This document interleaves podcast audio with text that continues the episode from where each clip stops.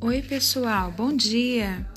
Aqui é a professora Luciane falando para vocês da questão número 6 da AP do segundo bimestre.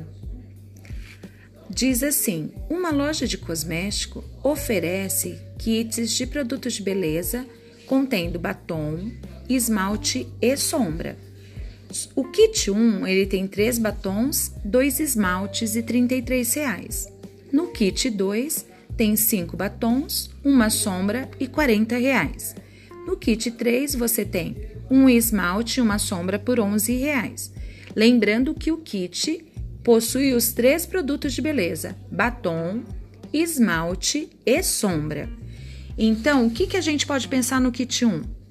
Eu tenho três batons, dois esmaltes e zero sombra e 33 reais, correto? Pensem dessa forma.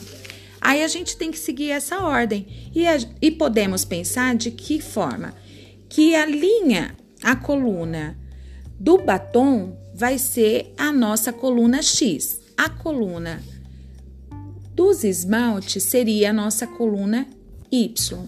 E a coluna da sombra, a nossa coluna Z, né? Porque são são três incógnitas. Então, pode ver, no kit 1 você tem batons e esmaltes, mas você não tem sombras. Então, você precisa considerar como sendo zero mesmo, né? Para o elemento, para o produto que falta, você considera o zero.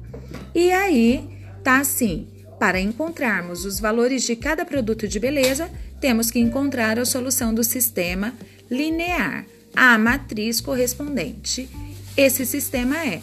Você não precisa realizar cálculo, basta você ler e interpretar. Nesse caso, dá para fazer a leitura e interpretação. E você então lembra sempre que o produto que está faltando você considera zero, ok?